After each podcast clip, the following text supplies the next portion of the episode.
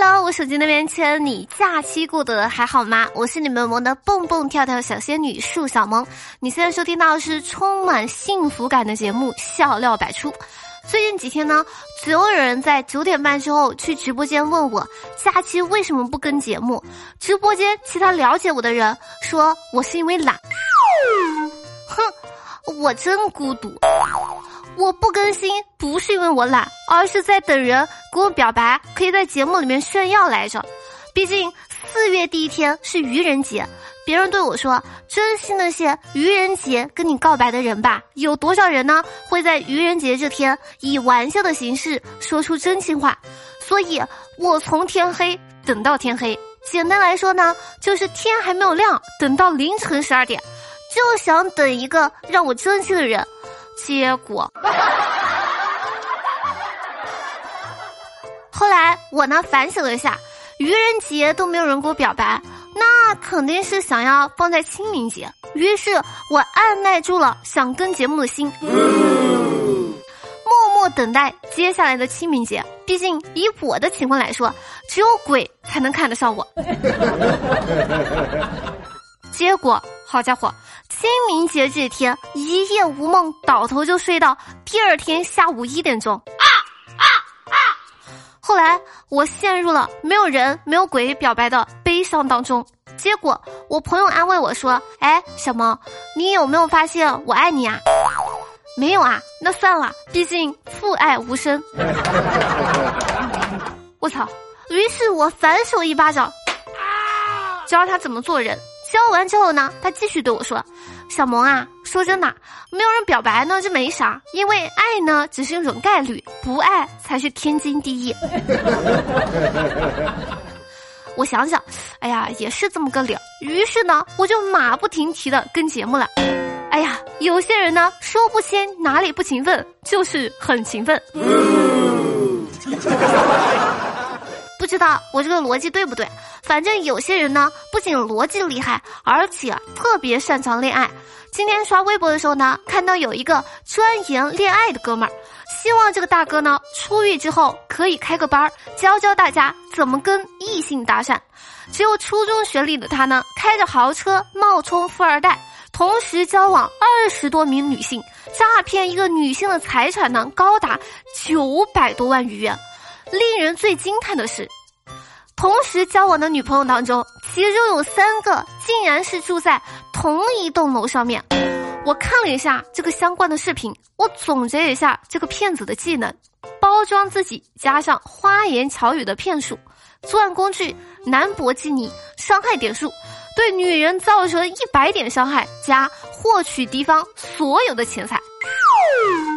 可话说回来，这些女孩子们呢，也是有钱可以骗，不像我没有钱，谁也骗不了我。毕竟，没有什么必要，对吧？这么说吧，骗我感情可以，骗我钱不行。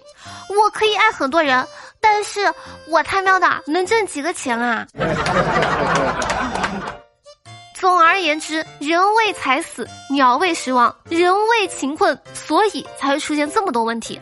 但是我觉得很神奇的是，这类微博下面的评论就很奇怪：女生骗人呢，骂女生；女生被骗呢，还是骂女生。所以，我们女孩子可太难了。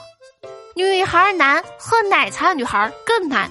说近日呢，家住上海银都路的庞女士在饿了么平台买了三杯茶百道的奶茶。装奶茶的提袋呢没有封口，结果每一杯都喝出了一根牙签。庞女士呢就讨要说法，商家却表示上述情况呢当天并非一起。店内的监控呢显示是另一个外送平台的骑手投放的，店家呢也是受害者。目前呢涉事骑手已经找到了，相关案件呢正在调查当中。我呢给你们捋一捋哈，就是店家呢和 A 平台的骑手发生了矛盾，A 平台的骑手呢为了报复店家，在 B 平台骑手配送了这个店里面的奶茶，而且在奶茶里面放了牙签。Excuse me，这他妈的什么逻辑啊？商家和骑手起了冲突，给顾客喝的东西里面放牙签，没个十年的老血栓真的干不出这个事儿。顾客们招谁惹谁了？顾客小姐内心 S：对呀，这他喵的关我什么事情啊？而且最可怕的是，你根本不知道他这个牙签在放进去之前经历过什么。要是他每根都剔过牙之后再放进去，更恐怖的是，万一珍珠给堵住了，你一口猛吸，然后哐，这个牙签就吸上去了。啊，真的是吓得我赶紧点了两杯奶茶，看看是不是封好口的。还好还好，一切很完美，还突然有了两杯奶茶可以喝，美滋滋。有些人呢缺德，有些人呢缺智商。最近呢，也是在上海闵行分局曹行派出所呢抓获了一名利用裸聊敲诈勒索的犯罪嫌疑人曹璐。调查当中呢，曹璐自称原先呢也是裸聊敲诈的受害人，在与一位美女裸聊之后呢，被敲诈了三千块钱。